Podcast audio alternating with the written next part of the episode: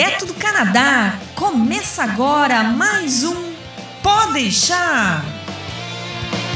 Saudações humanos e sejam bem-vindos de volta ao Pode deixar. Eu sou Massaro Rocha, falando direto de Orwa e eu entendo canadense tão bem quanto eu entendo a minha mãe.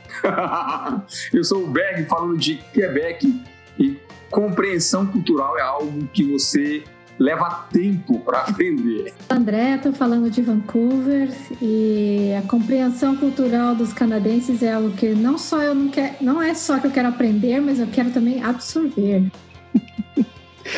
E meu nome é Jean Robert, eu, eu sou brasileiro, eu moro aqui em Ottawa, especificamente em Gatineau, lá no lado do Quebec, e eu, hoje vou apresentar algo sobre cultura canadense para vocês.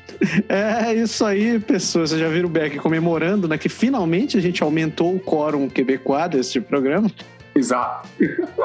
e vocês também já ouviram e viram, vocês estão acompanhando pelo YouTube, a participação do Jean, que o Jean é essa figura fantástica, que estava batendo papo aqui antes de começar a gravar, que faz parte da comunidade brasileira aqui em Orwa e tem um trabalho muito interessante, não só com dentro do, dentro do meio que ele trabalha, e talvez vai dar uma palhinha sobre isso, mas uhum. principalmente em relação à comunidade brasileira e às outras comunidades de imigrantes aqui. Uhum. Eu já ter escolhido uma pessoa melhor para falar por do assunto, porque o cara vive esse negócio. Né?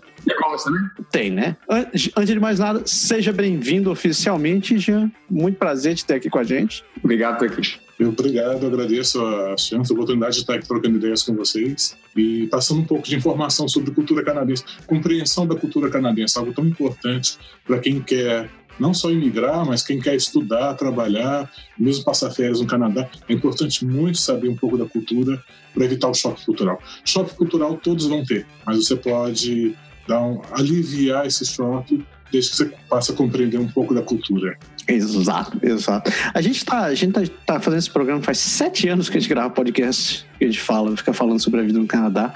E um dos pontos que a gente bate bastante aqui é em relação a você se adaptar de maneira correta, você se preparar antes que você estiver vindo para cá e você começar a entender melhor que o, o a, a, imigração para o Canadá não é esse, todo esse sensacionalismo que é pregado por muitas mídias por aí, né?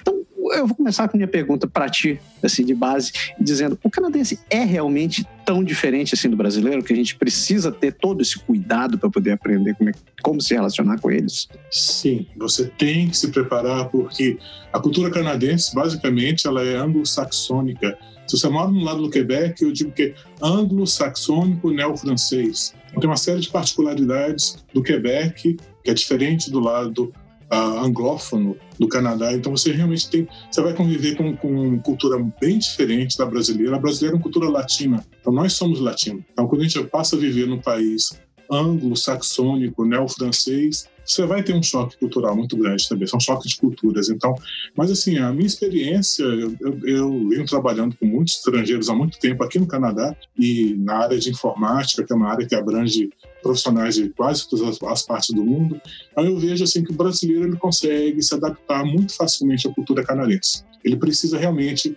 dominar o inglês, dominar o francês, conhecer bem a cultura e se, consegue se adaptar rápido. Outras culturas levam tempo. É, eu tenho colegas, experiência própria e dados estatísticos que eu trabalhei também, pessoas que vêm da China, da Índia, mais do lado oriental do, do, do mundo, eles têm muita dificuldade para se adaptar, que eles levam em média dois anos para poder se adaptar ao estilo canadense. O brasileiro, em três, seis meses, consegue se adaptar, desde que ele, ele esteja aberto para isso também. Né? Então, assim, é, respondendo sua pergunta, sim, a cultura aqui é diferente. Uma coisa que eu falo muito, muita gente da área de informática, ah, não, trabalhei no tempo dos Estados Unidos, Canadá é fácil. Não é.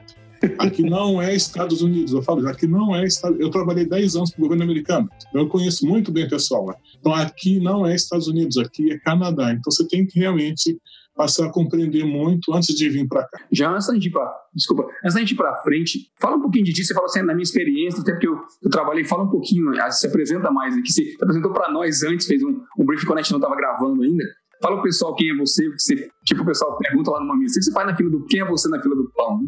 Eu, eu bom, eu, eu trabalho atualmente com, é, na Computer Canada, eu trabalho como coordenador de projetos científicos, então eu trabalho muito com a comunidade científica nas universidades canadenses, tentando oferecer acesso gratuito a supercomputadores para desenvolvimento de pesquisas científicas. Isso é basicamente o que eu faço aqui. Mas a minha trajetória no Canadá já vem há 11 anos. Antes, no Brasil, eu trabalhei 10 anos na área de cooperação internacional do, do MEC, é, Ministério da Educação em Brasília. E também fui, é, por 10 anos, é, assessor de imprensa, depois de, de, de, comunicação da Embaixada dos Estados Unidos em Brasília. Então, assim, eu tive uma, uma vivência de mundo muito grande, não só com o lado americano, mas eu trabalhava no governo brasileiro, eu muito em viagens internacionais. Então, eu tinha, tive que ter todo um preparo de compreensão cultural para saber lidar com culturas distintas, saber ter sucesso cultural, lidar com pessoas de culturas diferentes e ter, saber dialogar e, e estabelecer parcerias. Essa é basicamente a minha experiência nesses últimos 30 anos de trabalho na minha vida. Então, assim, eu pude passar por vários treinamentos na área de compreensão cultural, não só aqui no Canadá, mas antes de vir também via Estados Unidos, eh, eu fiz treinamentos em lugares assim como Japão, eh, Japão, Israel, França, Alemanha. Então foram vários lugares que me acordaram um pouco para a questão da compreensão cultural, o quanto isso é importante para a gente, especialmente para quem resolveu vir morar, imigrar, trabalhar, estudar no Canadá, porque aqui é uma sociedade multicultural. Né? Então você, você não vai só lidar com canadenses, você vai ter que saber lidar com culturas diferentes das suas que estão ali trabalhando junto, estudando junto contigo. Tu nunca pensaste em entrar para o Instituto de Rio Branco e seguir a carreira diplomática? e, e, quando eu trabalhava no governo brasileiro, eu tinha muito contato com o Itamaraty, mas assim, é... eu acabei vivenciando o dia a dia e falei assim, bom, não é bem o que eu quero. Eu quero trabalhar em outras áreas e acabei me encontrando depois, né? Bacana. Ah, você falou na primeira parte, na primeira pergunta, que o brasileiro leva uns seis meses para ficar totalmente adaptado, enquanto que os outros levam até uns dois anos. O que, que seria esse totalmente adaptado? É basicamente você se, se, dar bem em questão de trabalho e de estudo, né? Você chegar, compreender como é que o país funciona, como é que as pessoas aqui são, não só a questão do canadense em si, mas você também vai, você vai ter colegas de trabalho, ou colegas de estudo que são árabes, ou que são indianos, é, ou que vem de outro país diferente do seu, que tem costumes diferentes, pessoal da África também um pouco diferente. Então, assim, você acaba com, abrindo seus olhos, não, isso eu posso fazer, isso eu não posso, não posso fazer. Um exemplo prático disso nós brasileiros, como latinos, nós somos muito de conversar com as pessoas, abraçando, tateando e querendo, sabe, ter um contato muito próximo. Outras culturas veem isso de maneira muito é, diferente. Invasiva, né? É. O canadense ele tem a questão de ter o, o, o, a barreira, aquela barreira que a bolha, né? do lado e tem o meu. Pessoal árabe, muçulmano, por exemplo, se, se você for querer beijar o rosto de, de, uma, de uma muçulmana, esquece, porque Nossa. isso não pode, é haram, não pode, né? Então, assim, tem, tem, tem, várias culturas que o pessoal não vai ser muito receptivo a essa maneira calorosa do brasileiro. Então, você tem que ter um certo cuidado, saber onde estão os seus limites e tudo. Então, mas assim, a gente consegue se adaptar rápido. Eu vi muitos casos de, de pessoas que chegaram e, obviamente, todo mundo tem um choque cultural o choque cultural é inevitável. Conviver com culturas diferentes. Eu tive uma experiência muito assim grande quando eu fiz intercâmbio no Japão. O Japão é um lugar do mundo que é extremamente diferente de tudo cheio de protocolos, até você demora muito tempo para compreender por que, que as coisas são daquele jeito. E nesse processo de tentar compreender, o choque cultural vem, bate a depressão, bate assim o isolamento, que você não, não entende, leva muito tempo. Mas graças a Deus a gente está num, num, a gente que está aqui no Canadá, a gente mora num país onde as diferenças não são tão gritantes como morar num país asiático, por exemplo. Então você consegue ir se adaptando e a sociedade também daqui é mais aberta para a questão do imigrante, de você, sabe, trazer a sua contribuição para cá. De eles terem uma compreensão com a gente, né? Sim, sim. É, eu já passei por vários lugares do mundo, aqui posso dizer que pelo menos não tem tanta barreira como outros lugares do mundo. A Europa, por exemplo, é um bom exemplo disso. Então, assim, você se sente mais à vontade, você poder contribuir com alguma coisa para a sociedade. A gente sempre brinca um pouco, a gente você falou do beijo, da questão do beijo, só para fazer um, um, pequeno parênteses, canadense em si, eu não sei, mas o Quebec ele beija pelo outro lado, né? Sim. A gente vai por aqui, ele vai por lá. Se não tiver cuidado, você vai, vai, você, vai se você não sabe se vai beijar na boca da pessoa, Vocês beijam aí? Eu não sabia disso, não. A gente beija, é normal. Nossa, não, é porque assim, eu ia falar, eu ia dar esse exemplo que hoje eu já acostumei o contrário, porque como aqui ninguém beija, canadense e anglófono não tem isso de dar beijinho, uhum. quando meus amigos brasileiros vêm me dar beijo, eu acho esquisito. no Quebec tem, a gente não tem muito problema, assim, mesmo o pessoal daqui, eu tenho vários amigos e amigas que, que beija, assim, normal, dá dois beijos e se apresenta e tal. Entre eles, às vezes não, mas com a gente, quando a pessoa tem, acha que tem um pouco mais de, não, não de intimidade, mas um pouco mais de conhecimento, trabalha com você há mais tempo, tem, acho que desenvolveu um pouco mais de afinidade, a pessoa chega e vem te beijar. O problema é você ir pelo lado errado. Né? E não, Sim, uhum. é isso. Você acaba, isso mas, é, mas é uma coisa que você realmente já falou muito bem. Você não sabe se você faz ou vocês, eu geralmente eu espero um pouco para saber se a pessoa vai fazer aquela intenção de, sabe, de mexer para frente assim, botar uhum. o rosto na intenção. Se a pessoa der o sinal, eu vou. Mas se não, eu não forço uma, uma chegar é. e fazer como a gente faz no, no Brasil, que é você, você veja até que você não conhece, né? Uhum. É, o, o, ideal para a gente, que a dica que eu dou é você não tomar iniciativa, é você ficar aberto e ver como é que vai ser o comportamento da pessoa. Quando eu encontro com amigos latinos, eu tenho certeza que se eu tomar a iniciativa de querer abraçar, eu vou ser bem recebido. Uhum. Mas se eu não conheço a pessoa, se eu não sei qual é a origem dela, ou então eu sei, ela é, por exemplo, ela é muçulmana. É, o contato mais distante que você dá só um, um, um olho. Até o aperto de mão é difícil, né? Até o aperto de mão é difícil, exato. Então, assim, você tem que analisar mais ou menos como é que é a pessoa. Se a pessoa, de repente, é russa ou é russo, eles vão ter um tom bem mais sério de, comportamento. Não vão gostar muito de você que sorri. O brasileiro sorri muito. Então, você vai, vai conviver com colegas russos, você sorri muito e diz assim, não, essa pessoa não é muito séria. e é, isso acontece. Mas com canadense, não. Com canadense, você pode olhar nos olhos, falar, dar um sorriso dar um aperto de mão. Dá um aperto de mão que é bem-vindo, é um sinal de cortesia e você tá, não vai cometer nenhuma gafe. Agora, uma, uma coisa que eu falo muito para os brasileiros que estão aqui, experiência própria, quanto mais tempo você passa morando no Canadá, não importa se é em Quebec ou em Vancouver, quanto mais tempo você passa aqui, mais dificuldade você vai ter de se readaptar à sua terra natal no Brasil. Então, toda vez que você vai passar férias no Brasil, você já vai estranhar logo quando você chega no aeroporto, aquela barulheira, o pessoal já levanta, pega a mala antes da hora. E assim, você, nos primeiros dias você vai estar crítico com tudo. Você vai olhar assim o Brasil com uma visão crítica. Isso é normal. Isso acontece com todo mundo. Então, assim, faz parte do processo de conhecimento do mundo e da sua própria cultura também. Você acaba descobrindo mais o Brasil quando você está fora do que quando está morando lá. É. Verdade. Minha mulher fala isso. Ela diz que nunca, ela nunca escutou tanto samba na vida quanto, quanto depois que ela se mudou para o Canadá. Ela disse: Nossa, não sabia que se tocavam tanto samba no Brasil. Não. Já, deixa eu te fazer uma pergunta. A gente começou a falar sobre essa questão de approach, de se apresentar para as pessoas e tal. Uhum. De um modo geral, se você tivesse que dar assim um, uma receita básica para uma pessoa que está recém-chegada aqui, por exemplo, quer começar a se inserir na sua comunidade, né? quer uhum. começar a conhecer canadenses aqui, o que seria um bom começo? Para isso? O que seria um caminho interessante? Hoje na internet pesquisando no Google, você encontra manuais de orientação sobre cultura canadense. Né?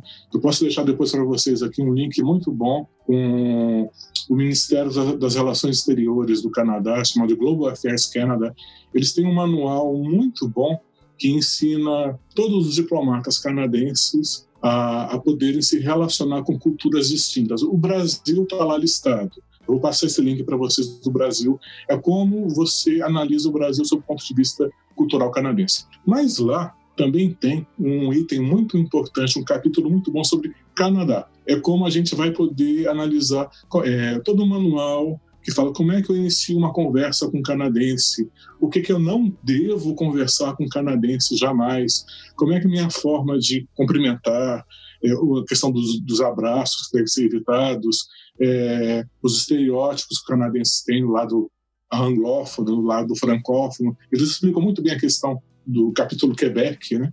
Então eu vou passar esse link para vocês, é uma forma de você que vai que vai vir para cá ou imigrar, ou estudar, ou trabalhar, você ter uma forma de poder se, se munir de informações muito boas sobre como se interagir com os canadenses. Né? Você pode seguir por aí para poder entender, ou então observando também experiências de outros brasileiros com blogs que comentam alguma coisa que acontece. Então, assim, é bom você se munir de informações. Mas o que vai contar mesmo é o dia a dia. É você chegar e você observar como é que as coisas funcionam, compreender como é que os canadenses eles se comportam diante de tais situações e evitar os extremismos. Você chegar numa empresa, já querer se abraçar e beijar chefe logo no primeiro dia, não faça isso, vai pegar mal pra caramba, né? Observe, fique observando como é que as coisas funcionam, quais são as regras, o que pode, o que não pode.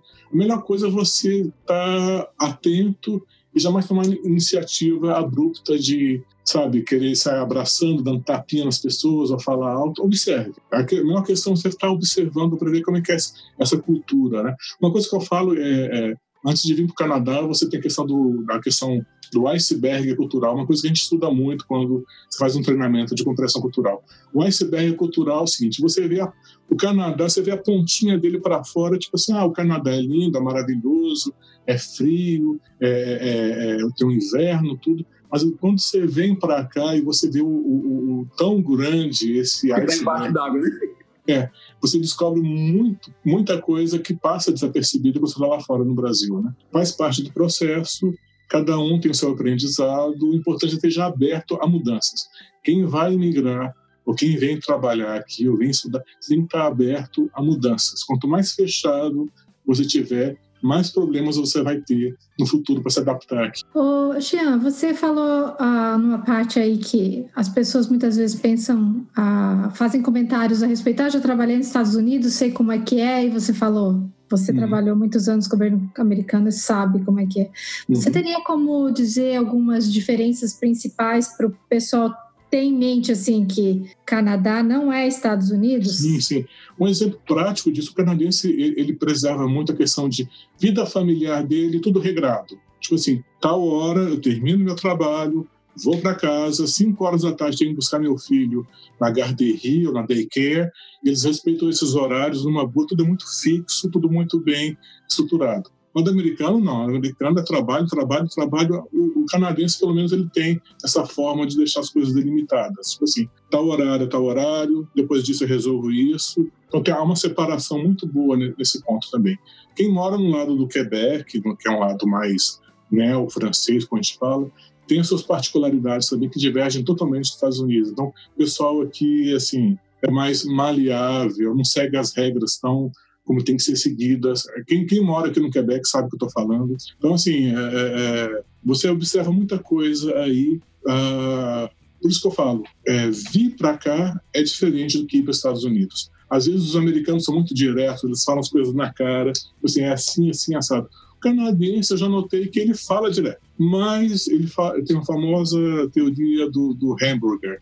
Uhum. Ele, ele, ele quer, antes de chegar no meat, na, na carne, ele começa pelas beiradinhas, com, com, com, o pão do hambúrguer, até chegar lá. O americano, às vezes, não, ele já fala logo assim, você não tem como escapar disso. Né? O canadense, ele tem uma linha mais diplomática, né? até chegar onde ele quer e isso é uma diferença básica também. Né? Mas, assim, eu falo, para nós brasileiros, a gente consegue passar por isso e se adaptar numa boa. É uma coisa que você falou aí do, dos americanos, assim, eles são mais diretos. Eu acho que eu sinto isso até nas poucas vezes que eu fui para os Estados Unidos aqui. Quando eu vou para lá, uhum. logo eu começo a sentir saudade do Canadá. Porque aqui o pessoal, assim, de ser mais polite, de ser Sim. mais friendly, isso para mim é uma coisa que ressalta bastante quando eu vou para lá. Sim. Uhum. Não que eles não sejam educados, né? Eles são, mas eu acho que é uhum. é mais seco, né? Sim, sim. A gente estranha, mas é o jeito deles, é o jeito cultural deles, e a gente tem que respeitar, porque eles são assim. Você não pode Sim. chegar para dizer que eles estão errados. Não, a terra é deles, eles que mandam. E nem aqui no Canadá. Jamais eu posso chegar para o canadense e falar: olha, a maneira que você está interagindo comigo é errada. Não, eles são assim. E a gente tem que respeitar, e a gente está na casa deles, né? Tem esse detalhe, né? Eu sou, hoje eu sou cidadão canadense, respeito, mas assim, eu tenho que seguir conforme o que a, as regras mandam, especialmente no ambiente de trabalho, é onde você está. Não as funciona. e você tem que seguir conforme manda o figurino. É, uma coisa que a gente já comentou aqui há muito tempo atrás nesse podcast né, é que existe um, um, uma despreocupação com a verdade, no sentido, o canadense querer te dizer um não é muito fácil, né? Uhum. Você, assim, o brasileiro tem aquela coisa de ah, será que eu vou magoar a pessoa? Será que se eu der um não, a pessoa vai, vai ficar com raiva de mim, achar que eu, que eu não ligo para ela? E Sim. o canadense não, ele se pergunta, vamos fazer tal coisa, vamos sair, ou vamos fazer. Não, não vou não, eu não gosto disso. Sabe? Aquela coisa bem, bem direta, às vezes a gente se choca um pouco com, com esse, entre aspas, excesso de sinceridade. Né? Sim, eu falo, não tenho tempo, não, não, não, não, não insista. Eles falam isso mesmo, não tem como fugir, porque é a maneira deles, e você tem que compreender. E, igual eu falo, pouco a pouco a gente vai absorvendo isso para a gente também. É, e outra, e outra você volta no Brasil passar férias, o pessoal estranha, tipo assim, opa, não é mais a mesma pessoa que eu conheci. Isso acontece com todo mundo. E outra coisa que você falou que me chamou a atenção foi a questão da. Você falou dos horários, né? Aqui no Quebec, o pessoal, mesmo no resto do Canadá, o pessoal muito com horário de sair, hora de chegar, essas coisas todas. Eu já tive brasileiros aqui que vieram, conseguiram os cargos de diretor de empresa ou veio de uma empresa para estrangeira para trabalhar aqui um tempo. E o cara uhum. mas o pessoal daí não gosta de trabalhar quatro horas, quatro e meia, vai todo mundo embora, não sei o quê. Tipo assim, eu não consigo manter o povo trabalhando, explorando como uhum. a gente fazia no, no Brasil. Uhum. Isso acontece bastante, ainda mais aqui no Quebec também, na época de verão. Então, assim, e é cultura local. Quem vem do Brasil com cargo de, de gerência para cá tem que se adaptar muito às regras daqui para poder ter sucesso cultural. Você não fala, sucesso cultural só é possível quando você está aberto a compreender como é que as regras aqui são, como é que as pessoas funcionam, para você poder encontrar um meio termo. Né? E, e, a gente tem muito exemplo, é, eu sempre falo, o pessoal, quando vem para cá, a gente passa um período de adaptação, às vezes um pouco difícil no início, mas logo que você consegue compreender como é que as coisas funcionam, aí fica mais fácil. Já vou te colocar numa saia justa agora. agora tipo, o, o Canadá, o, esse, principalmente o atual governo liberal, eles têm batido muito nessa questão dessa tecla do multiculturalismo, que o Canadá resolveu abraçar essa questão de ser multicultural e, e etc. Uhum. Você acha, e aí agora vai do seu achismo, né? Sim. Você acha que isso daí, por enquanto, é só uma decisão top-down e que, na verdade, o canadense ainda não está pronto para lidar propriamente com outras culturas, ou de fato o canadense já, tá, já é mais é, suscetível a aceitar a diferença dos outros e uhum. colocar, é, como é, adaptar ou colocar, absorver a cultura Sim. dos outros. Eu falo sobre o ponto de vista estatístico. Eu acho que o Canadá realmente precisa do multiculturalismo para a sobrevivência da economia. Uhum. É, eu trabalho para o governo, observo muita coisa que acontece. Então, assim, é, o futuro do país, o futuro do Canadá está na mão dos imigrantes. O crescimento populacional aqui é com os imigrantes. Então, assim, a gente está aberto para isso. O que, o que, ocorre no Canadá é que nós temos diferentes realidades como qualquer outro país do mundo. Uhum. Então, assim, a minha experiência própria minha, que eu observo muito, quando eu pulo, quando eu atravesso aqui a ponte de Gatineau e Ottawa e vou para Ontário, eu vejo que o mercado de trabalho em Ontário é mais receptivo à mão de obra estrangeira do que aqui no Quebec. Uhum. A mesma coisa acontece na Colômbia Britânica, onde eu fiz uma, uma viagem ano passado, fiquei um tempo lá e pude observar muito isso. Aqui no Quebec, o pessoal é um pouco mais reticente, mas não tem como fugir, porque o crescimento vegetativo da população é, quebecoa está assim, tá, tá, tá shrinking, está diminuindo cada tempo que passa. Então são os imigrantes que vão trazer o, o crescimento para o país. O país precisa de imigrantes mesmo para botar a economia para funcionar. Mas muitos canadenses não, não têm noção disso. Uh, eu vejo o pessoal aqui do Quebec é um, é um, pouco reticente porque tem questão linguística de falar francês igual um quebecois e o francês até hoje ainda é standard, ainda é francês padrão França, que eu tentei quebecoisia da melhor maneira possível aqui, mas uh, eu trabalhei já para o governo do Quebec aqui também e já pude sentir que ali dentro há uma certa barreira que tem que ser é, é, sobrepassada para você poder ter sucesso ali dentro. Mas é mais difícil do que trabalhando em Ontário. Então, assim, o que eu vejo são diferentes realidades, mas a coisa tomando forma é, temos um governo agora que abraçou a questão do multiculturalismo. Tudo pode mudar nas eleições agora, em outubro, de é. entrar um outro governo e, e ter uma visão diferente.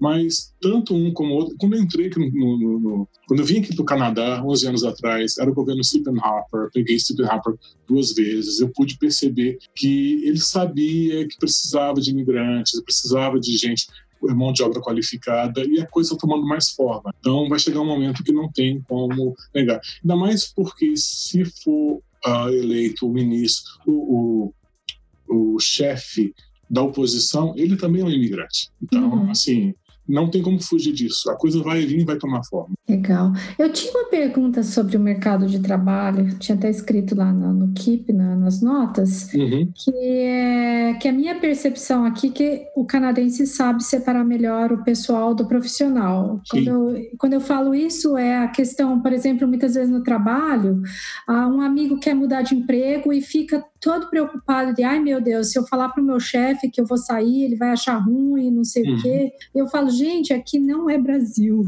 Uhum. Você tem que começar a pensar com a cabeça do canadense. Então, eles, minha percepção, tá? E, minha percepção é de que eles é, tratam isso de uma forma mais objetiva e direta, e Sim. eles e os chefes agem com mais naturalidade quando alguém quer mudar de emprego. Por quê? Todo mundo quer uma hora crescer na carreira, uhum. mudar de carreira, fazer uma coisa, né? Como é que você percebe isso, gente? O conselho que eu dou para quem trabalha na área, eu trabalho na área de informática, então o turnover é muito, muito grande, o pessoal entra e sai demais. Então as empresas estão acostumadas com isso. Então se você trabalha numa empresa, passou um tempo, você recebeu uma proposta para ir para uma outra empresa para ganhar mais ou para ter mais benefícios, você pode, numa boa, de maneira bem sincera, bem franca, procurar seu supervisor, assim, escuta, eu adoro trabalhar, mas é, a verdade é, eu estou recebendo uma proposta para ganhar mais, ter mais benefícios de outra empresa. E eu queria saber se você quer me manter aqui ou não, se você tem condição de me pagar mais ou de me dar mais benefícios. Sim ou não? Você pode chegar e falar isso diretamente. O canadense faz isso. Então, assim, porque se ele, se ele realmente te quiser ali dentro, ele vai tentar fazer alguma coisa para te segurar. Se ele não tiver condições, ele vai dizer na sua cara: olha, infelizmente, eu não tenho como cobrir essa oferta da outra empresa. Se você quiser sair, não tem problema nenhum. Então, assim, as coisas se dão de maneira muito francas, muito honestas aqui. A gente está no Brasil, a gente vem de outra realidade, aquela de, assim, ah, se eu perder esse emprego, será que eu vou conseguir outro? Ou como é que eu devo agir e tudo? Agora, uma coisa eu falo, se a proposta da outra empresa é muito boa, não pense duas vezes. Você chega e fala, olha, quero sair porque eu recebi uma proposta boa, muito boa, quero trabalhar na empresa que está me chamando, eu só quero saber se eu devo cumprir duas semanas de aviso prévio aqui, vocês me liberam logo, e aí? É uma comunicação, né? Porque tudo aqui é negociável. Uma coisa que eu aprendi quando vim para o Canadá, uma, uma frase que eu escutei no meu primeiro mês aqui, que vale até hoje, que nunca sai da minha cabeça, é: no Canadá, tudo é negociável. Saiba negociar. Saiba chegar e dizer: quero fazer isso, o que, que, o que o senhor acha? O que, que o senhor acha? E aí começa a negociação. Eu acho legal isso, porque é muito mais fácil você lidar com o seu chefe ou alguma situação, uma, uma coisa franca e direta assim, do que você ter que ficar pensando, né? O que Sim. será que eles estão pensando? O que, que será que eles vão achar? É. Né? Uma coisa que eu falo, assim, o pessoal que é da área de informática, eu sempre puxo sardinha porque eu trabalho nessa área, mas assim, se você tem, tem se você não é um, um, project manager, ou se você, se você tem noções de, de PMI, PMP, siga aquelas regras todas, vira para o teu supervisor e fala, olha, eu quero te manter informado sobre o que está acontecendo. A situação é essa, estou recebendo uma proposta boa, eu vou trabalhar em tal lugar. E aí, como é que eu faço? Vocês vão querer me segurar? Não vai? Tipo assim, reporta a teu supervisor, manter ele informado do que está ocorrendo, porque em, em regras de, de, PMP, esse é o melhor caminho que você pode seguir. Uhum. Deixa a pessoa informada e não é pega de surpresa, né? Então, você pode seguir por aí que você está seguindo um caminho muito bom. Eu vou pegar esse gancho da André e te perguntar uma pergunta que eu sempre escuto de, de quem está nessa de trocar de empresa. Eles veem com bons olhos o fato de você estar tá pouco tempo numa empresa e resolver pular para outro lugar? É, em, em termos de análise de currículo, tem essa questão.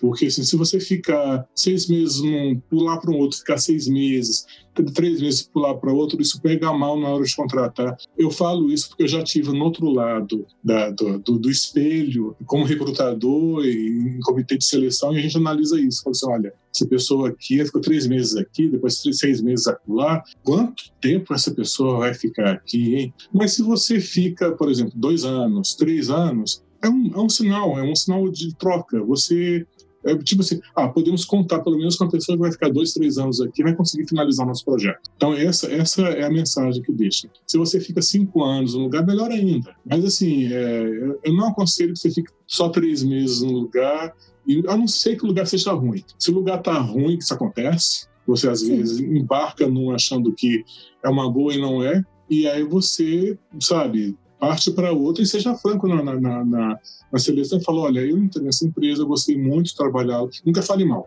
Assim, gostei muito de trabalhar lá, as pessoas são muito boas, mas a filosofia da empresa não combina muito com a minha e eu estou buscando outros desafios profissionais. A melhor coisa que você pode falar. Você está querendo mudar e... Mas se, se no teu currículo tem é, permanência de, de três, quatro, cinco meses em cada emprego, isso pega mal. Então é bom que você tenha uma linha mais firme nas empresas onde você vai ficar. Ao bem da verdade, o que eu vejo assim pelo lado de, de recrutador é quando a pessoa fica dois, três anos, isso é um bom sinal. É um bom sinal. É, as pessoas aqui, mais no governo também, as pessoas costumam mudar de posto a cada dois, três anos. Não ficam quietos, mudam, saem. É uma, é uma coisa bem diferente do Brasil, onde no Brasil cai muito bem você ficar numa empresa há muito tempo. Aqui Sim. não, aqui é outra realidade é outro mercado. E tem a questão de o pessoal, às vezes, é, tem aquela coisa de, de, gerar perguntas, né? Se você fica pouco tempo demais, três meses aqui, dois meses ali, se te chamar na entrevista, existe uma grande chance que eles vão te perguntar na entrevista por que, que você não fica na empresa, assim, se é um problema seu, se é um problema da empresa, e eles vão ser diretos também nisso. Eles dizer, ó, o cara vai dizer, eu vi no teu currículo, você ficou dois meses aqui, houve algum problema, aconteceu alguma coisa, eles vão querer saber o porquê, né? É, na seleção a gente analisa isso na hora. Né? É só se a pessoa for muito boa mesmo, não, traz para cá, mas a gente vai fazer essa pergunta com toda certeza. Por que você ficou pouco tempo nesses lugares? A gente gostaria de saber de você, se você, se você entrar aqui, você vai ser o mesmo. Isso vai ser perguntado com toda certeza. Uhum. E você tem que ser sincero, né? Não adianta você. Porque às vezes tem, tem aquela questão de a pessoa está querendo subir de carreira, então consegue um emprego aqui, aí um outro, o 2, 3, 5 mil ali mais, mais milhões, trocou, é outro pagou mais 3 mil ali, ele foi, foi de novo, uhum. outro pagou mais 2 ali, ele foi de novo. Na prática, nenhum grande aumento assim, mas o cara está tentando subir, né? É, uma coisa que ocorre aqui, que é diferente no Brasil, é a famosa checagem de referência. Então, se você está num processo de seleção, você certamente você vai assinar um formulário onde você vai permitir que o recrutador possa entrar em contato com os seus empregadores anteriores para saber de você. Então, assim, não minta, não minta, porque na checagem de referência, eu já, já fiz isso, a gente vai ligar e vai perguntar por que, que o fulano ficou pouco tempo, porque a gente pergunta como é que é fulano, trabalha direito, chega no horário, são as perguntas básicas numa checagem de referência, né? Mas com certeza essa questão vai ser abordada. E pega muito mal se de repente um empregador virar para você e falar assim: nós não temos nenhuma referência a dar sobre essa pessoa. Isso já é o que chama de red flag, é um sinal de alerta.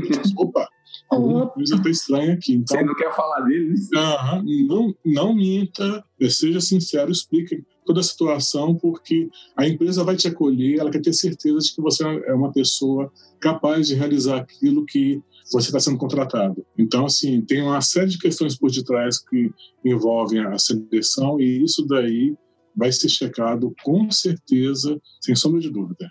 E muitas vezes a empresa ela quer te contratar para você ficar, né? ela não quer te contratar para você ir embora. Então ela quer ter certeza de que você vai ficar uhum. ali, pelo menos como você falou, pelo menos um tempo que seja razoável para que ela consiga desenvolver os trabalhos que eles consideram aqui uma perda de, de, de tempo, de grana, de esforço mesmo, né? de contratar alguém, fazer ela aprender o negócio da empresa e uhum. se envolver ali para dois meses depois ou um ano depois a pessoa vazar de novo. Exato. E eles, têm, eles têm que começar de novo do zero, né? É, a vantagem da, da que, eu, que, eu, falo da, da, da, mão de obra qualificada vinda do Brasil é isso. A gente chega, mas a gente quer justamente ficar dois, três, cinco anos, no mínimo, na empresa para você ter a sua estabilidade é a chance que você tem de conhecer o país e chega a gente quando faz esse processo de mudança para cá já é traumático né?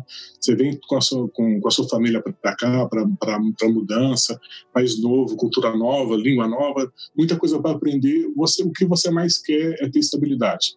Então, assim, pela experiência que eu observo com o pessoal que vem do Brasil para cá como uh, imigrante bem qualificado é você entrar num lugar e ficar um bom tempo. Isso pega muito bem. É, eu, no início, tive que pular para vários empregos, porque aqui em, em Natal eu estava trabalhando por contratos. E aí eu expliquei para as minhas entrevistas: olha, eu estava sob contrato, então eu tinha dois, três meses nesse lugar, mais cinco meses em outro, seis meses em outro, mas eram contratos. E eles checaram também com o empregador se realmente se tratava de um contrato. Né? Ou quando você sai com um contrato, como eu fiz, pega uma carta de referência, porque a carta de referência já alivia esse processo de recolocação profissional depois. Boa dica.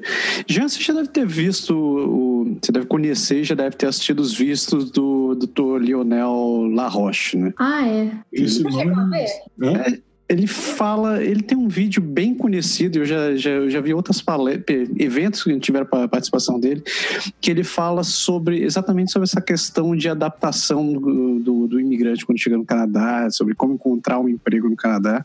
Uhum. E uma das coisas que me chama a atenção num dos vídeos dele, ele fala que é em relação a você conseguir se adaptar ao seu primeiro emprego. Uhum. Porque é, o, a primeira, a primeira na verdade, a você encontrar o seu primeiro emprego. Porque a grande desvantagem que você vai ter em relação a qualquer canadense é o fato de que você não tem um networking aqui, né? Você Sim. não cresceu aqui, você não tem referências culturais, você não tem as referências, você não estudou com ninguém, você não conhece a cidade. Sim. É novo para você. E conseguir se encaixar de dentro disso daí é uma, é uma coisa. É, talvez seja a principal dificuldade para o imigrante. Que é, uhum. é tentar assim, exatamente se encaixar nessas coisas, como você falou no começo do programa. Você tem que prestar muita atenção no que, que você vai falar, os assuntos que você vai Sim. abordar e tal. Mas eu vejo que isso é um problema. Esse é um problema complicado para muita gente, porque, por exemplo, mesmo quando você tem aquela oportunidade de ter um, um papo mais. É, mais, é, mais à vontade na hora do café com seus colegas, você não consegue nem fazer a referência ao desenho que você assistiu quando era pequeno, porque não é o mesmo desenho que passava quando você passava. Uhum. O que, que você acha em relação a você conseguir. É, primeiro, em relação a, a, essa afirmação sobre conseguir o, o emprego no o seu primeiro trabalho é realmente mais difícil porque você não tem toda a referência de networking né, é, do local onde você vai morar e segundo essa questão de você não ter as referências culturais para poder criar Sim. um bonding com a pessoa. É uma, uma coisa que eu recomendo para aliviar esse processo todo quando você chega, primeiramente, é executar algum tipo de trabalho voluntário isso vai te ajudar muito a conhecer a cultura daqui e obter referências também pelo trabalho voluntário que você realiza. É, Para quem vem objetivando emprego logo de cara, eu sempre falo, faça algum tipo de workshop de empregabilidade que é oferecido por instituições que ajudam imigrantes, justamente pela questão de você saber redigir um, um, um currículo, um vitae na maneira canadense. Não, não, não faça isso usando a maneira brasileira como padrão, que não vai dar certo. É diferente aqui. Então, assim, faça um workshop de empregabilidade na, na, na cidade que você mora. Tem várias é, agências de imigrantes que, que prestam esse serviço, é gratuito. Você consegue fazer isso e tem um currículo na maneira canadense para ajudar a, você ser selecionado. É, também é, esses workshops ensinam muito você a passar por uma entrevista de emprego no Canadá. Entrevista por telefone, entrevista cara a cara. É muito bom você saber se preparar para você ter sucesso profissional depois. Ah, a questão de trabalho voluntário, eu falei, é importante demais. Não só você, mas a sua esposa, é, os seus filhos. As crianças são as que mais facilmente se adapta. É, só os adultos mesmo são cabeças duras, a gente vai penar. A criança aprende língua rápido, arruma um monte de amiguinhos e está facilmente integrado. A gente leva um certo tempo. Faça um trabalho voluntário para você poder conhecer um pouco mais do, do, país, como as coisas funcionam e também você ter a sua referência. Às vezes você não tem nenhum empregador, mas você consegue uma carta de referência de um trabalho voluntário executado em tal lugar. Outra coisa importante que eu falo também, pessoal, não tenha vergonha de você trabalhar no supermercado, ou de você trabalhar fazendo faxina, uh, ou você vai trabalhar como, como caixa de um dolarama. Não tenha vergonha, porque isso aqui é outro país, isso aqui é outra cultura. No Brasil, a gente poxa, mas eu fiz faculdade para vir para o Canadá, agora eu estou aqui trabalhando, empurrando carrinho no supermercado. Não tem problema. Uh, eu conheço pessoas que estão muito bem empregadas hoje aqui, mas que os seus empregos iniciais foram empregos básicos. É, esses empregos básicos ajudaram com a questão de referência profissional para chegar ao emprego onde elas queriam depois. Porque justamente na época da checagem de referência, esse empregador do emprego bom, atual, ligou para outro empregador falando, escuta, me fala uma coisa, fulano chega no horário, fulano é bom de trabalhar, gosta de trabalhar, está sempre sorridente. É isso que eles querem saber. Eles querem integrar alguém para a equipe que tenha, sabe, que sabe se comunicar, sabe falar inglês legal, fala inglês ou francês, dependendo de onde você mora. Então, assim, é, a questão no início, tal, se você não conseguir chegar no emprego que você, quem é da área de informática consegue se integrar rápido, mas quem vem de outra área profissional vai ter uma certa dificuldade no início, talvez tenha que pegar um emprego mais básico, mas você vai conseguir chegar lá. Você tem que acreditar em você. Você tem que acreditar que você vai dar conta de passar por esse processo de choque cultural inicial, aprender a conhecer as engrenagens do Canadá e chegar onde você quer. E você vai conseguir. É, tem o famoso plano B às vezes você não vai trabalhar bem na área que você veio lá do Brasil, mas de repente você vai conseguir fazer um curso, alguma coisa. O importante é você ter em mente que você é capaz, você vai conseguir chegar lá. Deixa eu perguntar uma coisa. Desculpa, André. Comenta sobre medo de dizer que não sabe e medo de pedir ajuda. Hum. Ah, tá. Isso é importante. Eu acho que, assim, é, dizer que não sabe não há problema nenhum. Se você vai concorrer a um emprego e tem o job description, a descrição de taxa, ali, eles querem contratar alguém que esteja dentro daquilo. É importante que você saiba que você está dentro do, do que você vai querer executar na empresa. Né? Pode ocorrer um assunto ou outro que você não domine, é muito bom que você diga logo de cara, olha, esse assunto aqui eu não sei. Porque se, se você mentir, dizer que você sabe, você vai ser contratado e na hora de executar a tarefa e você virar e dizer, ah, na verdade eu menti, eu não, eu não sei nada disso isso você está se metendo o pé na jaca e assim, para te, te demitirem é rapidinho. Então, assim, não, sabe, seja, seja, seja honesto, né? E a questão de pedir ajuda também no início, se você está no que chama de learning curve, que é a curva do aprendizado, você vira e fale para o teu supervisor, diz, olha, estou com eu sou bom nesse, nesse assunto, mas Nessa questão aqui, eu estou com dificuldade, eu preciso de uma ajuda, eu, ajuda de alguém ou de algum treinamento básico para poder eu é, realizar a tarefa de maneira efetiva. Então, assim, não tem problema nenhum que, não é na área de informática onde eu trabalho, às vezes você não vai encontrar o funcionário perfeito que tenha todos os conhecimentos possíveis, mas vai ter os conhecimentos básicos que você vai querer para aquela tarefa. Então, se ele precisar de ajuda, vamos ajudá-lo, dar um treinamento, alguém pode ah, passar algum tipo de, de, de aprendizado rápido, mas o mais importante é ser honesto. É falar assim, não sei, mas eu estou aberto para aprender. Eu já vi muitos casos que deram certo. Começaram assim, eu mesmo já passei uma situação que às vezes eu precisava utilizar certa ferramenta que eu tive dificuldade, eu falei assim, escuta, eu estou com dificuldade para realizar essa tarefa, tive um treinamento muito bom, em pouco tempo de conta do recado. É, isso, isso acontece. Vai, vai, hum. Não, é que esse negócio do, do, medo de pedir ajuda me lembrou a Brené Brown, no livro dela, O Dare to Lead. Ela fala sobre uh, confiança e trust e muita coisa sobre ambiente de trabalho. E uma das coisas que ela fala é que foi feita uma pesquisa e os chefes, os managers, muitas vezes não confiam no sentido de dar mais tarefas para aqueles funcionários que nunca pedem ajuda. Porque uhum eles notaram que o funcionário que nunca pede ajuda, ele não sabe, então, se ele passar aquela tarefa que a pessoa que é mais challenging, que a pessoa vai ter um pouco mais de dificuldade para fazer, ele sabe que aquela pessoa não vai pedir ajuda se tiver dificuldade e pode acabar não conseguindo fazer. Ao passo que aquele que pede ajuda, eles sempre se sentem à vontade para dar um pouquinho a mais do que aquilo que a pessoa pode já dominar e fazer sozinho, porque eles falam, não, se ele precisar de ajuda, ele vai me falar e a gente vai conseguir dar cabo disso. Então, é uma coisa que é, tipo, me lembrou agora e eu acho que é importante ter em mente que é sempre bom mesmo pedir ajuda, né?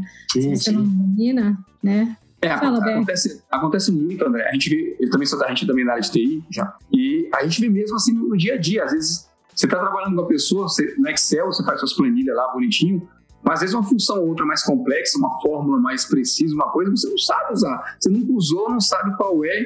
E a uhum. pessoa fica, será que se eu for perguntar meu vizinho de, de mesa se ele conhece isso? Porque a galera no trabalho fala direito, ah, isso aqui não sei fazer não, isso aqui eu nunca fiz. E tal, e, e sabe, às vezes coisa básica a gente não percebe que a pessoa não, não, uhum.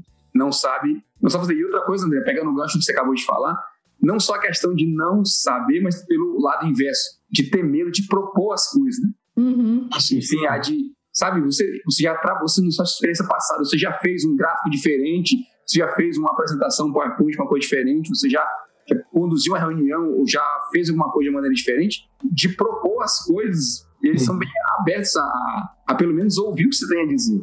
É uma coisa que eu falo muito uh, na questão de, de, multiculturalismo é porque uh, o Canadá, tanto o Canadá como os Estados Unidos, boa parte dos países da Europa, países norte-europeus, são, são países que a gente define como uh, task-oriented cultures, ou culturas orientadas ao cumprimento de tarefas. Então, onde quer que você esteja aqui no Canadá, numa empresa, numa escola, num curso, no que for, as pessoas são orientadas a cumprir tarefas, do início ao fim. É sim ou é não, vai dar certo. Se não dá certo, por que não dá? E vamos seguir para a gente conseguir cumprir essa tarefa da melhor forma. É, a gente que vem do Brasil, a gente vem de um, de um, de um país onde a gente não pertence a essa classificação de task-oriented cultures. A gente vem de um país classificado como people-oriented cultures, ou culturas orientadas para as pessoas, onde às vezes a figura do chefe é o mais importante, como se fosse tipo assim, o rei, que é. manda e desmanda. Então, assim, quando a gente vem, vem de um país como o Brasil, com, com é, esse background cultural, e chega aqui, a gente às vezes estranha. Mas por isso que eu falo, não tenha medo de dizer que você está com dificuldade não está conseguindo dar conta, ou que você tem, não sabe tal assunto, é, dessa tarefa tem que ser executada, ou tal, não sei utilizar tal programa de computador, precisa de um treinamento disso. É importante que você fale não abraça isso sozinho, achando que você vai ser o herói, ou que você vai conseguir fazer o máximo sozinho, porque pega mal, porque tudo aqui é dividido em tarefas e em grupos. É que nem eu falo, aquela filosofia do PMP, né? Ah, os seus grupos orientando fazendo tal, tais tarefas em tal tempo. Tudo aqui é muito bem planejado. Né? É, estava falando dessa, dessa, dessas categorias de, de, de países, uh, Canadá, Estados Unidos, boa parte do, do, do, norte da Europa cai nessa classificação de Task Oriented Cultures. Brasil, América Latina, árabes, é, indianos também, o pessoal cai muito nessa de, de People Oriented Cultures. E eu sempre falo nas minhas palestras, os países orientais mesmo, tipo Japão, China, uh, Taiwan, uh, uh, Coreia, são caem na classificação de listening culture, são culturas que são extremamente eles gostam de escutar, pensar, refletir antes de tomar alguma decisão. Então, o que eu falo, quando você vai trabalhar numa empresa de TI aqui no Canadá, você vai estar com o mundo inteiro ali com você. Não tem só os seus colegas canadenses, que vão estar a, a, gerenciando, mandando a, nessa forma de task-oriented cultures. Ou você, fatalmente, você vai ter um coleguinha da China, você vai ter um coleguinha indiano, ou, russo, ou árabe, e às vezes a maneira deles procederem não é, não é igual à sua. Mas você tem que seguir o padrão canadense siga o padrão, o padrão canadense, porque você vai estar no seu safe port, você vai estar uh, seguindo a, melhor orientação possível de cumprir, cumprir a tarefa segundo a maneira canadense. Se você, de onde o brasileiro quiser, sabe, tomar de conta de tudo, fazer coisas além do que você foi contratado, vai pegar muito mal. Eu sempre falo, gente, faça aquilo que está no seu job description. Se é para fazer isso, siga aquilo e cumpra da melhor maneira possível. Você vai estar realizando sua tarefa da melhor maneira possível, dentro do esperado. Ah, não, não queira ultrapassar os seus limites, porque aqui pega mal. No Brasil, é, o pessoal adora funcionário que passa do horário de trabalho, faz isso, faz aquilo, sabe agradar chefe. Aqui não é bem assim. Aqui é outra cultura. Então, siga o padrão daqui para você poder ter o seu sucesso cultural. Menino, eu tava precisando ouvir isso. uhum. Fico até mais tarde, mas às vezes eu tento fazer a mais do que está no escopo do meu trabalho. Cuidado, cuidado. É, então. Mas você ia perguntar? Fala. Eu, eu, tenho, eu só trago bomba, né, cara? Eu só faço essa pergunta bombástica. é, a gente está falando sobre se adaptar, sobre compreender os valores canadenses, sobre se relacionar melhor com as pessoas. E quando o caminho é inverso? Eu quero dizer assim, até onde o canadense está aberto à cultura do brasileiro? Ah, tá. Isso é uma questão muito interessante, porque às vezes o canadense não vai estar aberto. É, eu sempre falo, você chega aqui no Canadá, imediatamente você faz muitos amigos brasileiros, amigos latinos, amigos de várias culturas, mas dá para contar nos dedos os amigos canadenses que você vai ter. Isso porque, eu te falei, a cultura aqui é diferente. Então, o canadense, para ele estabelecer uma amizade contigo, vai levar um tempo. É o protocolo cultural canadense. Ele primeiro precisa saber quem é você, de onde você veio, como você é, como é que é você, sua família. Então, assim, não, não é o mesmo procedimento, o mesmo protocolo cultural lá no Brasil. Lá no Brasil, as pessoas fazem amizade rápido, adquirem intimidade rápido umas com as outras.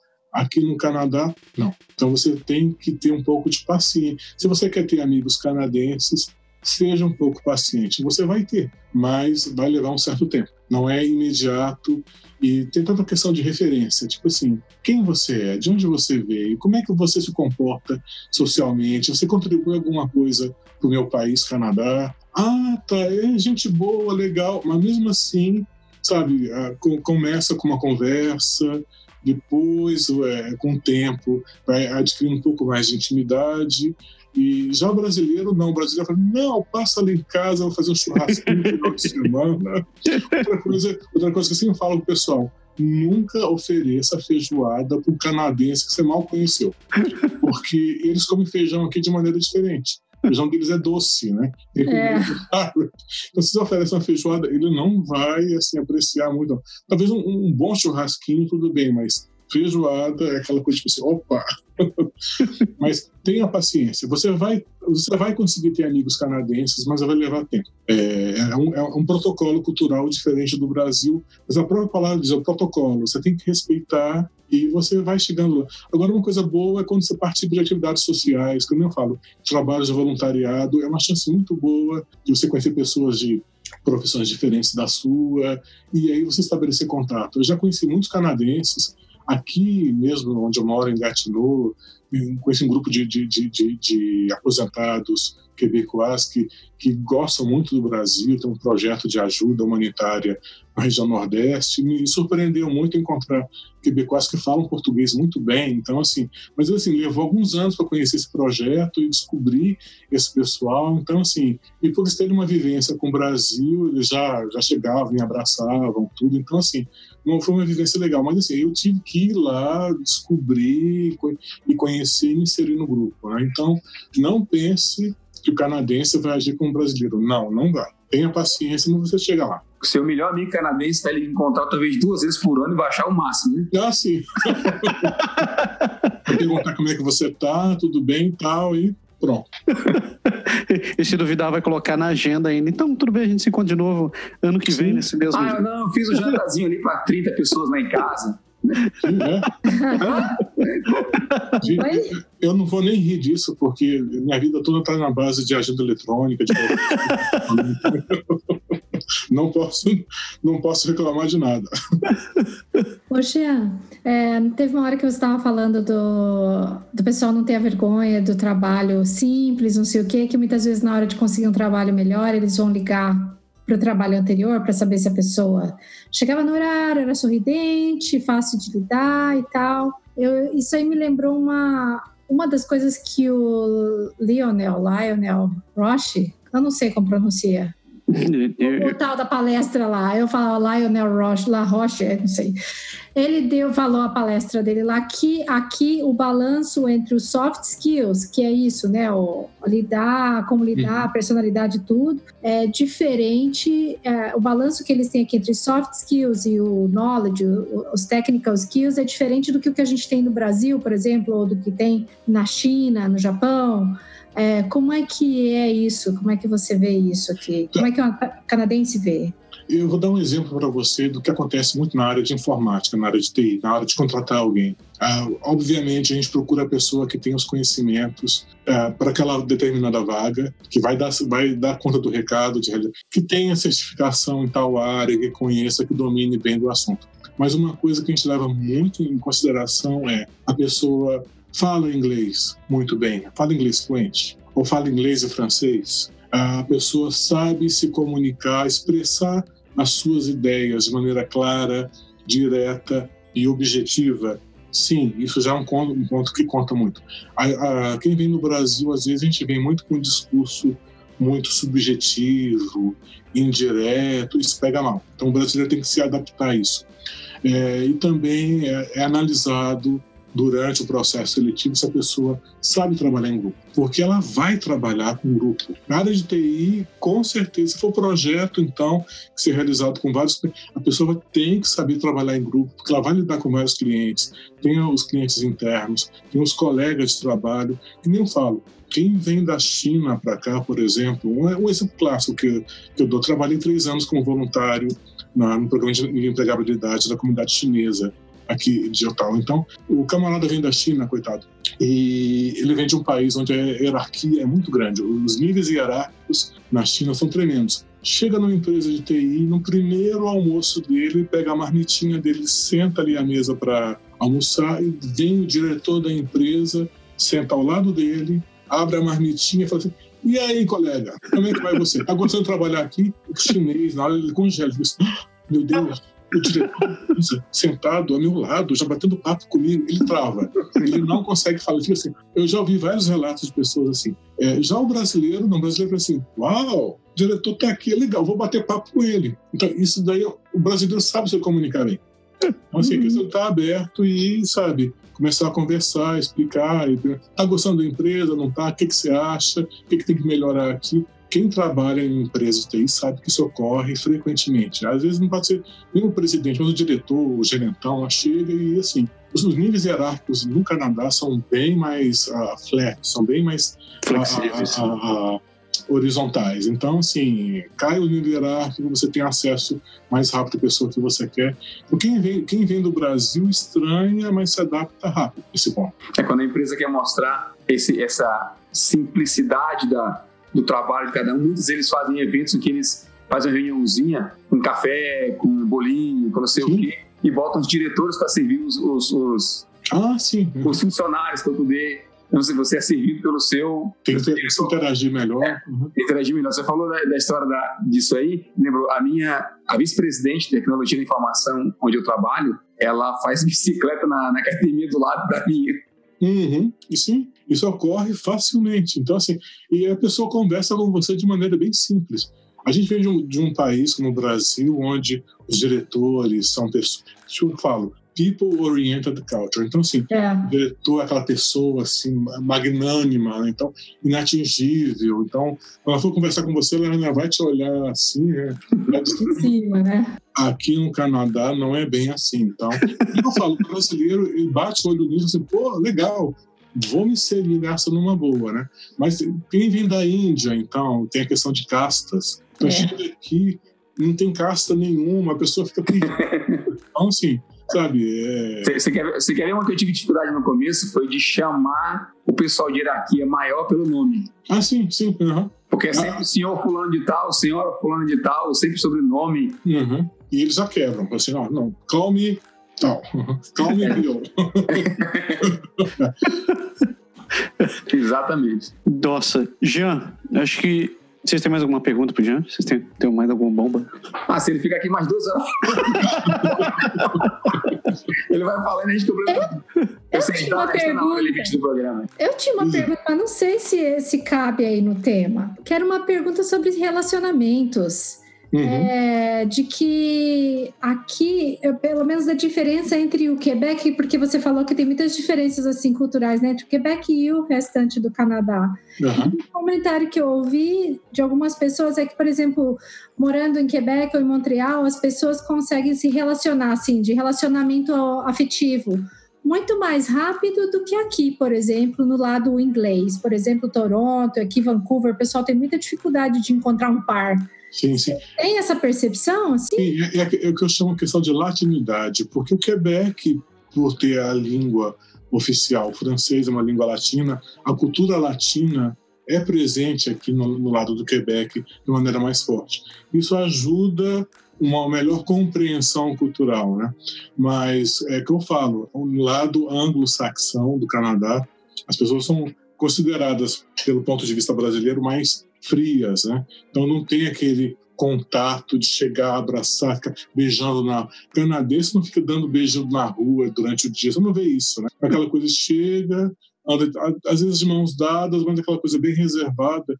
Então, assim, você vem do Brasil cheio de amor para você que é solteiro, cheio de amor para dar e, cheio, e assim eu já vi histórias de, de, de, de brasileiros e brasileiros que foram processados por questão de assédio sexual justamente por não compreender direito o modus operandi do canadense. Porque tem essa questão do protocolo aquela questão de distância aquela barreira física que existe entre as pessoas e é complicado. Mas eu falo quando você encontra a pessoa ideal, vai dar certo. Porque ah, seja ou a canadense, quando descobre, ou a brasileiro, da questão de relacionamento, vai, vai mais cedo ou mais tarde se encantar pela cultura brasileira também, pela maneira da gente ser. A gente não tem que mudar a nossa maneira de ser porque nós estamos em outro país. Não, a gente chega num denominador comum. Mas é, se a cultura é anglo-saxônica, tenha um pouco de paciência. Você vai conseguir quebrar essa barreira. Eu, tenho, eu conheço várias famílias aqui de brasileiros casados com, com canadenses e, e, brasileiras com canadenses também, que entre os dois se firmou uma relação muito bonita. Mas tem uma barreira muito grande com a família do marido canadense ou da esposa canadense, porque a família é meio assim distante. Mas é, é o padrão é o protocolo deles. Né? É, aí... tem, que, tem, que, entender bem realmente a questão do protocolo, porque às vezes você é mais comunicativo, mais maleável, mas o outro tem a, o sangue norte-americano dentro dele, né? ele uhum. não age exatamente como você esperaria que. Né? Sim, Senão, sim. Aquela questão, de, por exemplo, do, do, do, brasileiro ser amigo do amigo, do amigo do amigo, da mulher, do ah. filho, do primo. Uhum. E aqui a, o, né, um, os meus amigos são meus amigos, seus amigos são seus amigos. Sim, sim. Se a gente sai em casal, fica complicado, porque eu não vou chamar os meus amigos, que não conhece os seus amigos, então não vai. É uma mistura desgraçada. Né? São os grupos, cada grupo na sua. Isso é uma coisa diferente. No, no Brasil tudo se mistura. Aqui não. É que nem aniversário de criança. Quando você leva suas crianças para o aniversário de criança é, tipicamente canadense, é uma barreira cultural porque não é no mesmo estilo de festa de aniversário de criança no Brasil. Então as crianças acabam dizendo, não, eu quero ter minha festa de aniversário com os amigos brasileiros, eu quero ter uma outra festa de aniversário com meus amigos canadenses. Eu faço duas aqui. É, pois é, as crianças exigem isso. Eu gosto, gosto do grupinho de, de, amigos do Brasil, mas também não quero abrir mão do, do, grupinho de amigos canadenses. Todo mundo que tem filho aqui sabe o que eu estou falando. Né? E não mistura, né? Você não consegue, por exemplo, você faz uma festa do seu filho com os amigos canadenses, Uhum. Você não consegue fazer os pais deles virem pra festa. que já começa aí. Uhum. Ele passa 30 segundos na porta, diz: Oi, meu filho tá entregue aqui, tá aqui no telefone, você me liga. Ele não tem alergia, tchau. É, é tudo programado na agenda. Eu vou deixar meu filho tal horário na festinha. Mais tarde eu pego às 9 horas, tá bom? Tchau. Acabou.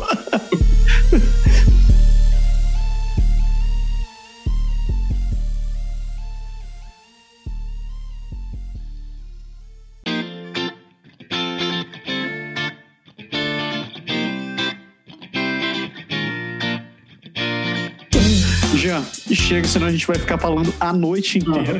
Cara, e honestamente, eu quero, eu quero muito que você volte, porque você tem muita coisa. Não, vamos marcar mais. Vê a reação que o pessoal vai, vai, vai dar, outros assuntos que queiram abordar, a gente marca um outro dia, e aí estou aqui à disposição. Pô, Andimar, muito obrigado pela tua participação. Eu adorei conversar contigo. Eu acho que eu não vou falar pelo Berg e pelo André, mas pela cara deles, eu acho que eles também adoraram. Eu também adorei. Gente, eu agradeço esse espaço aqui. Vamos trocar mais ideias, vamos ver o que o pessoal vai querer mais ouvir. Peço o pessoal mandar mais ideias, mais pauta para vocês. A gente elabora um outro dia abordando assuntos específicos. Eu posso abordar puxo sardinha para a área de informática, para falar. Mas também a, a, eu tenho uma vivência cultural muito grande com outras comunidades estrangeiras aqui em Ottawa. Eu posso falar também da minha vivência. O que o pessoal quiser saber, estou à disposição. Vai ser um prazer estar com vocês de novo. Fantástico. Obrigado. Genial. Temos um programa, pessoas? Temos um programa? Temos um programa. Temos. André, a frase de hoje, André. Qual a sua frase de hoje, André? Olha a cara de desespero. Ah, tô assim. É, assim, né? é. Eu Cara... agora estou entendendo tudo agora que o, que o Jean explicou. Agora estou mais entendida da cultura canadense. Boa, fugindo pela esquina. Fugir Pessoas... pela tangente, sair Impressionante. Pessoas, vocês que escutaram a gente até aqui, que estão assistindo pelo, pelo YouTube ou então estão escutando por, pelo por seu agregador de podcast. A gente agradece muito a sua audiência, agradece muito a sua colaboração. Não esqueça que vocês conseguem encontrar, nos encontrar direto no site, o canadagora.com, e a gente também está nessas redes sociais aí da vida. A gente está no Instagram, está no Twitter, está no Facebook, tudo com o nome de Canadá Agora. Você pode mandar mensagem para a gente, na verdade pode e deve mandar mensagem para a gente, por favor, conte sua experiência compartilhe a sua percepção das coisas. Você mora no Canadá ou se você mora em outro país, compartilhe a sua, sua opinião, fale, comente sobre as coisas que a gente falou por aqui ou traz um, um caso diferente que a gente pode discutir. Se quiser também, você pode mandar e-mail para contato@canadagora.com, aquele bom e velho e-mail. Às vezes a gente demora, mas a gente acaba respondendo. E agradecer muito também a todo mundo que vem escrevendo para a gente e pedir desculpa se a gente não respondeu ainda, porque você sabe, a vida é meio corrida, mas a gente responde. Né? Já mais uma vez, obrigado pela tua participação. Muito obrigado, obrigado mesmo. Obrigada. E chega, né, pessoas? Semana que chega por isso. É para todo mundo uma excelente semana. E semana que vem a gente está de volta aqui com mais um. Pode deixar. Tchau, pessoal. Valeu. Tchau. Tchau. Tchau.